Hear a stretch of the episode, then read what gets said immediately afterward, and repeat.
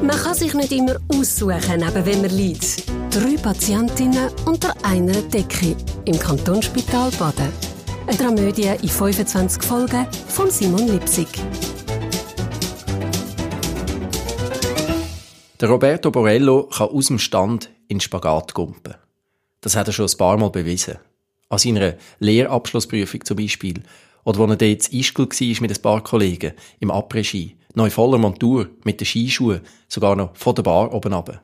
Ja, der Spagattrick ist quasi am Roberto seine Spezialität gewesen. Und immer, wenn er ihn gezeigt hat, dann ist es zuerst immer ganz ruhig geworden rundum und dann haben die Leute gestaunet und klatscht. Und auch das Mal haben sie gestaunet. Leider einfach nicht so, wie es der Roberto gern gehabt hätte. Botzblitz, hat der Dr. Hämmerli gesagt. Also, das muss ich jetzt erst mal jemand nachmachen. Ich meine, der Fall ist recht eindeutig. Der Dr. Hämmerli hat ja den Spagat, also den Unfall mit eigenen Augen gesehen. Von der Cafeteria aus. Zusammen mit jensten anderen, die an der Scheibe geklebt haben.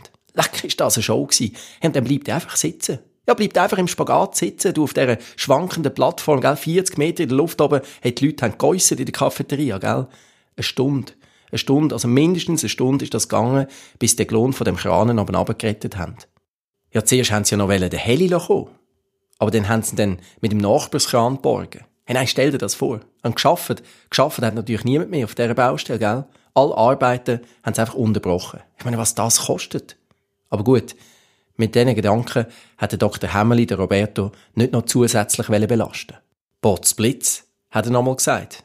Er hätte es ja vermutet. Ja, er hätte es eigentlich vermutet. Ich meine, am Schmerz noch und an den verdickten Muskeln und keine Kraft mehr in den Muskeln und dann das Hämatom. Ja, er hätte es vermutet, hat er gesagt, aber das MRT hat es jetzt wirklich noch bestätigt. Ja, ja, Muskelabriss. Auf beiden Seiten. Die ganze Oberschenkelmuskulatur. Und ein paar Sehnen hat es auch noch mögen nehmen. Ah! Der Roberto hat gestöhnt, wo der Dr. Hemmeli nochmal nachgetastet hat. Trotz Kühlen und Hochlagern und Medis. Er hat immer noch brutale Schmerzen gehabt, wirklich so fest, dass er halb halluziniert hat. Schon zweimal hat jetzt der Roberto eine schwarze Katze gesehen. Ja, ein Büsi. Einmal hat er es gesehen, wo sie ihn in Notfall reingerollt haben und gerade jetzt vorher hinter dem Rücken vom Dr. Hämmerli. Da ist die schwarze Katze wieder durchgeschalpert. Er hätte es können schwören. Ich schwöre dir eins, hat Esther gesagt und hat einen Schritt auf Marina zugemacht. Ich schmeiß dir das Handy jetzt gerade aus dem Fenster raus. Aber wir müssen ihm noch anrufen, hat Marina gesagt und hat sich das Handy zur Sicherheit in die Unterhose gestopft. Wir müssen doch wissen, wie es ihm geht. Du musst vielleicht wissen, wie es ihm geht. Nur wegen dir hat er ja den Seich überhaupt gemacht. Wenn du keine Ahnung, wie du ihn dazu gebracht hast und nur, dass du es kannst filmen, wirklich für deinen Internet-Google aus, hey, wirklich, schäm dich. Also ich lüte mir jetzt an, hat Marina gesagt und hat das Handy wieder vorgeholt. Er hat das übrigens nicht wegen mir, sondern für sie gemacht. Er hat sie zum Lachen bringen und das hat er ja geschafft bis zu dem krassen Spagatsprung. Estelle hat immer noch zittert. Wieso würde das jemand machen? Wie kommt so ein wildfremder Spinner dazu, sich für sie in Gefahr zu bringen? Also für mich ist schon mal ein Mann gestorben, hat sich plötzlich Lili gemeldet. Sie hat ein bisschen verträumt aus dem Fenster raus in die geschaut und hat an ihrem Armband gedrüllt. Ja, hat nicht wollen, dass ich meinen guten Ruf verliere. Hat er halt einfach selber. Han nicht einmal gross dazu überreden.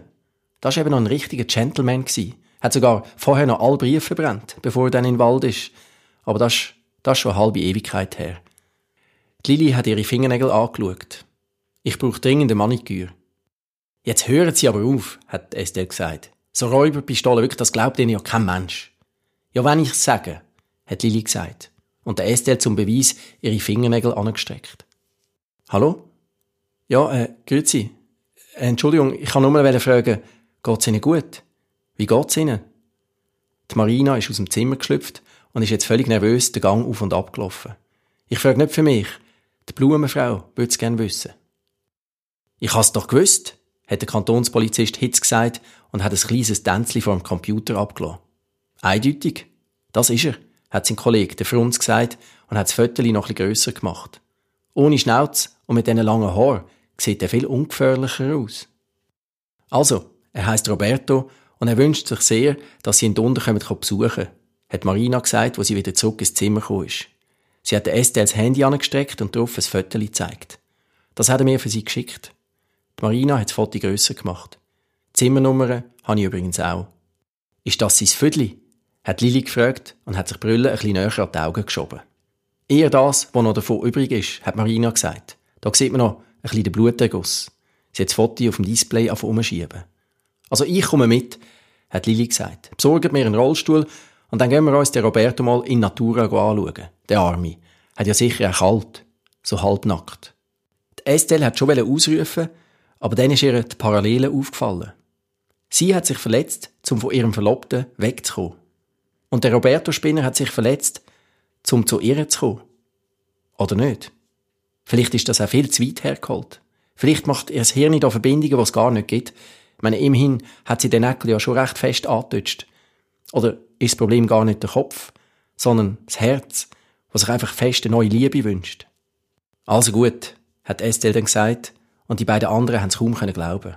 Okay, dann gehen wir, aber wir gehen zu dritt. Die Estelle ist in ihre Schlarpen reingeschlafen. Dann kommen wir auch endlich wieder mal aus dem Zimmer raus. So ein Ausflügli tut uns vielleicht allen mal gut. Also los, hat der Kantonspolizist Frunz gesagt und hat sich die Stiefel gebunden. Dann gehen wir den Vogel mal einsammeln. Der Hitz hat automatisch einen Kontrollgriff an seine Handschellen gemacht. Ja, der ist jetzt lang genug ausgeflogen. Und dann hat er die Nase nur gezogen. Aber der Ausflug, der ist jetzt vorbei. Drei Patientinnen unter einer Decke. Eine Spitaldramödie von Simon Lipsig. Alle Folgen auf ksb.ch-lipsig.